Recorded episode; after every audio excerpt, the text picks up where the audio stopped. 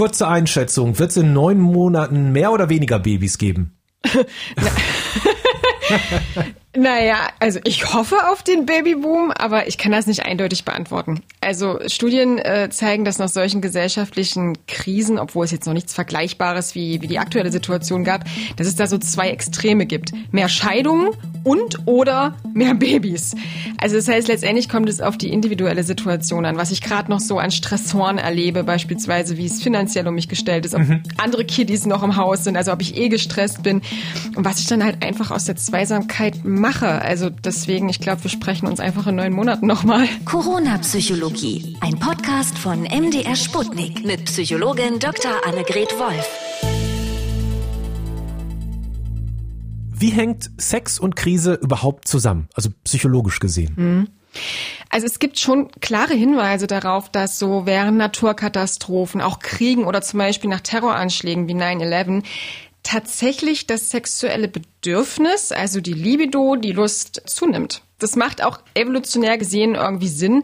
Wir haben ja schon öfter drüber gesprochen. Wenn wir Angst empfinden, dann kann es zu so einer Kampf- oder einer Fluchtreaktion kommen. Und das ist in der Regel verbunden mit dem Ausschuss zum Beispiel von Dopamin oder auch Testosteron, ne, also einem, einem Sexualhormon. Und wenn gerade dann aber doch keine akute Gefahr da ist, wird diese Erregung, die wir empfinden, sozusagen transferiert auf das Bedürfnis, sich zu paaren. Mhm. Und ähm, jetzt wird es für manche noch ein bisschen merkwürdiger. Es gibt tatsächlich auch Studien, die zeigen, dass wenn wir Menschen uns mit unserer Endlichkeit beschäftigen müssen, also mit Tod und mit Krankheit, dann kann es dazu führen, dass wir spitz wie Lumpi werden. Also das kann, kann man auch tatsächlich neuropsychologisch zeigen, in Gehirnaktivitäten, auch im Hormonausschuss. Das heißt so nach dem Motto, jetzt ist recht, jetzt ist alles egal, jetzt gebe ich nochmal Vollgas. Genau, feuerfrei, ne? Äh, das ist, ich glaube ja, das steckt so dahinter die Idee, dass man halt sagt, okay, jetzt, ich möchte mich auch einfach nochmal lebendig fühlen in Angesicht des Todes und meine Gene weitergeben. Und das zeigen tatsächlich auch so Berichte nach 9-11 beispielsweise, dass da viele Leute das erhöhte Bedürfnis so nach Casual Sex hatten. Ja, also gar keine feste Partnerschaft, sondern eher sowas echt beiläufiges. Und deswegen spricht man halt tatsächlich auch häufig so von Weltuntergangssex oder Post-Disaster-Sex. Das ist wirklich ein Fachwort, ja, Post Disaster Sex. Also man wird es jetzt nicht unbedingt in wissenschaftlichen Studien finden, aber es ist ein Schlagwort, worunter man dieses Phänomen tatsächlich finden kann. Das lässt sich aber nur bedingt irgendwie durch konkrete Statistiken belegen, wie ein Anstieg von Geburtenraten oder äh, sowas in der Art. Und ich glaube natürlich auch, klar, es muss ja erstmal ein Partner da sein und viele würden vermutlich auch nicht zugeben, hey, es gab einen Terroranschlag, die Welt trauert und ist schockiert, aber irgendwie ich bin geiler als sonst. Äh, klar, das, das äh, ist merkwürdig und auch die Befragten damals bei 9-11, die fanden das natürlich auch irgendwie selber befremdlich. Deswegen glaube ich nicht, dass das irgendjemand so offen zugeben würde. Okay, du hast gerade von dieser Studie erzählt, die die bei 9-11 gemacht haben. Mhm. Jetzt sind wir ja in der Corona-Krise. Mhm. Wie sieht das da aus? Haben Paare jetzt gerade tatsächlich mehr Sex? Also es gibt noch keine ganz konkreten Zahlen, aber es gibt so Stimmungsbilder von verschiedenen Plattformen, die jetzt mal Befragungen durchgeführt haben, unter Paaren, aber auch unter Singles. Und die zeigen, dass in Paaren tatsächlich jeder Fünfte mehr Bock auf Sex hat. Und die Leute, die zusammenleben, da haben auch mehr als die Hälfte zum Beispiel mehr Bock auf Solo-Sex. Und die Leute oder die Paare, die getrennt leben, da sind sogar drei Viertel, die Bock auf Solo-Sex haben. Also das Bedürfnis ist irgendwie da. Die, die sexuelle Lust ist auf jeden Fall da. Und auch wenn man sich so die, die Verkaufszahlen anguckt, so in der Erotikbranche und was Sextoys angeht, das spricht irgendwie schon dafür, dass gerade es in den deutschen Schlafzimmern ganz gut rumgeht. Aber aus psychologischer, wissenschaftlicher Sicht ist das jetzt nicht eindeutig zu klären.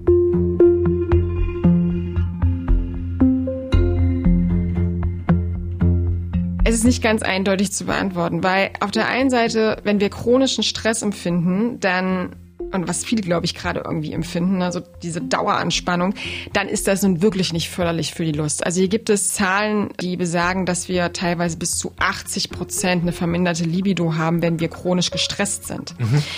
Also das ist so der Punkt, wo ich sage, ich glaube, viele haben gerade andere Sorgen im Kopf und äh, vermutlich kommt es dann eher dazu, dass man sich mehr streitet, dass es zu Konflikten kommt und ganz ehrlich, so Sex mit Mundschutz ist vielleicht auch nicht gerade das Attraktivste, weil viele natürlich auch Angst haben, sich beim Partner vielleicht anzustecken. Ich weiß gar nicht, ich glaube, da gibt's bei einigen Portalen schon eine Rubrik für Sex mit Mundschutz. Ja, ja, gibt es definitiv. Klar, Pornos greifen ja auch immer dieses Gesellschaftliche sehr gut auf. Das ist so ein bisschen wie Zombiefilme, ne? Da gibt's immer so einen gesellschaftlichen Hintergrund.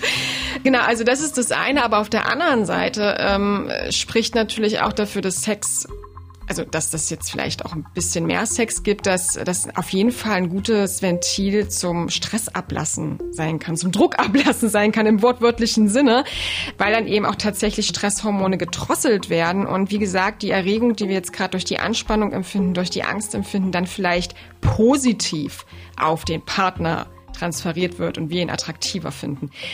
Es gibt tatsächlich interessante Umfragen und Studien gerade dazu. Ich glaube, in Frankreich äh, sind irgendwie Kondome gehamstert worden. Dann gibt's eine große Porno-Plattform, die immer so Statistiken rausgibt, die gesehen hat, dass auf den Höhepunkt der jeweiligen Corona-Infektionen in den jeweiligen Ländern es doppelt so viele Zugriffe auf die Plattform gab. Das passt total ins Bild. Also die Statistiken in Bezug auf Abrufe von, von Pornoseiten und so, also die belegen für mich recht eindeutig, dass gerade einfach Bock da ist mhm. und die Leute Bock auf Sex haben und sei es eben einfach nur Selbstbefriedigung. Ich habe den Podcast Fuck Forward gehört und da war Janina zu Gast. Die erzählte, dass sie im Internet jemanden kennengelernt hat. Ist jetzt alleine zu Hause und man weiß auch nicht wie lange, löst in mir so ein bisschen dieses Einsamkeitsgefühl aus. Und deswegen Tinder ich jetzt tatsächlich mehr. Also ich swipe mehr, weil ich einfach denke, ah, vielleicht finde ich da ja jemanden. Und gleichzeitig weiß man aber schon so, naja, ist ja egal, ob ich jetzt Matches habe oder nicht, weil ich kann denjenigen ja eh nicht treffen. Was mich zu der Frage bringt, das ist ja noch eine recht neue Art des Datings, ne? Internet, also evolutionär gesehen. deswegen, Neuland. Deswegen gibt's da schon Erkenntnisse, ob einen sowas in der Krise jetzt vielleicht nicht sogar noch mehr frustrieren kann, wenn du da irgendwie quasi einen Kuchen siehst, den du nicht essen kannst? Also es gibt meines Wissens nach da jetzt keine konkreten Studien dazu, wie sich, wie sich jetzt so äh, Online-Dating in solchen Phasen verhält. Aber ich denke schon, dass die aktuelle Situation Online-Dating revolutionieren wird tatsächlich. Und ich ganz, ehrlich, Vorfreude ist eh die schönste Freude. Ja. Und ich denke, dass jetzt in der aktuellen Situation die digitalen Kommunikationsmöglichkeiten, dazu gehört eben auch klar Tindern, Online-Dating per se, dass das gerade eine große Hilfe ist, um sich eben nicht irgendwie einsam zu fühlen, isoliert zu fühlen und eben auch neue Kontakte zu knüpfen. Weil das, das zeigt sich tatsächlich schon, dass gerade so beim Kennenlernen über soziale Netzwerke, über Online-Dating-Portale, äh, also erstmal so dieses Casual Kennenlernen, dass das sehr gut funktioniert in solchen Zeiten und das sollte man nutzen. Mit einem mache ich es jetzt tatsächlich schon. Also ich habe den auch ja. am Wochenende gematcht, so vor ein paar Tagen. Und ähm, wir haben uns richtig, richtig gut verstanden. Wir haben echt viel geschrieben. Und dann war ich irgendwann so, naja, ich wäre jetzt an dem Punkt, wo ich dich gern treffen würde, aber das geht ja jetzt nicht. Und er war dann auch so, ja, hm, was haben wir denn für Alternativen? Also er hat da auch sehr vorsichtig und naiv gefragt und hat mir auch viele Entscheidungen ähm, überlassen. Das fand ich ganz gut. Hat mich da nichts gedrängt, aber war dann auch so, ja, was könnten wir denn stattdessen machen? Und äh, was wollen wir denn? Und ähm, wir sind jetzt auch irgendwie beim Sexting gelandet, was ich eigentlich mhm. nur mit Männern mache, die ich auch wirklich kenne. Also er ist da jetzt so die erste Ausnahme von. Wenn ich gerade niemanden finde oder kein, ich sag mal, Zugriff auf jemanden habe, kann das auch die Autoerotik fördern? Ich frage das, weil gerade so viele Sexversandhändler im Fernsehen oder überall Werbung machen. Ja, hallo, ich bin Lina Greiker. Ich bin bei Amorelie Markenstrategin schon seit über vier Jahren mittlerweile dabei. 81 Prozent von euch sind der Meinung, dass Love Toys ihr Liebesleben verbessern. Bei Amorelie findest du das perfekte Toy für dein Liebesleben. Ja, bei uns macht sich das auf jeden Fall bemerkbar. In bestimmten Kategorien spüren wir da eine erhöhte Nachfrage. Das ähm, sind vor allen Dingen Kategorien, die sich mit Paarprodukten ähm, beschäftigen. Also ähm, es gibt bestimmte Boxen, die wir zum Beispiel anbieten, bestimmte themenbezogene Boxen. Das heißt, wir merken schon in ähm, einigen Feldern eine erhöhte Nachfrage an Produkten, was uns natürlich sehr freut. Wir bekommen täglich äh, über tausende Fragen ähm, eben genau zu diesem Thema. Also wie verhalte ich mich mit meinem Partner zu Hause? Was können wir ausprobieren? Ähm, und äh, wir merken da, dass wir da tatsächlich eine Anlaufstelle sind. Also wir halten fest, die Krise hat auf jeden Fall Auswirkungen auf Sex. Es gibt sowas wie Corona-Sex. Das ist äh, bestimmt ein Schlagbegriff auf den gängigen Pornoportalen, ja.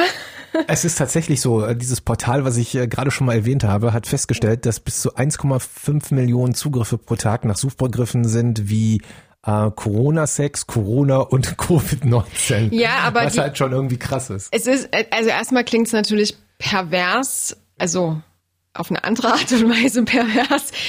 Aber äh, das, das macht für mich schon Sinn, weil, wie gesagt, wir beschäftigen uns ja gerade mit dieser Thematik sehr und haben durchaus Angst davor. Und sich dann solche Videos anzugucken und es sozusagen mit was Positiven zu verknüpfen, ist halt auch einfach eine Art des Umgangs, des Copings mit dieser Thematik und mit der Angst. Deswegen, ey, Porno ist ganz ehrlich, unterschätzte Kunst.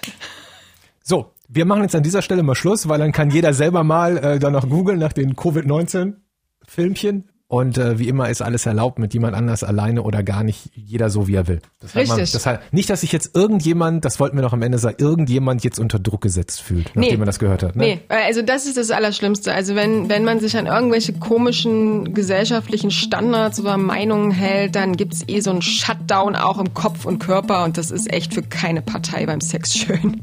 Shutdown haben wir gerade schon genug. Dankeschön, Dr. Anne. Gerne. Corona-Psychologie. Ein Podcast von MDR Sputnik mit Psychologin Dr. Annegret Wolf.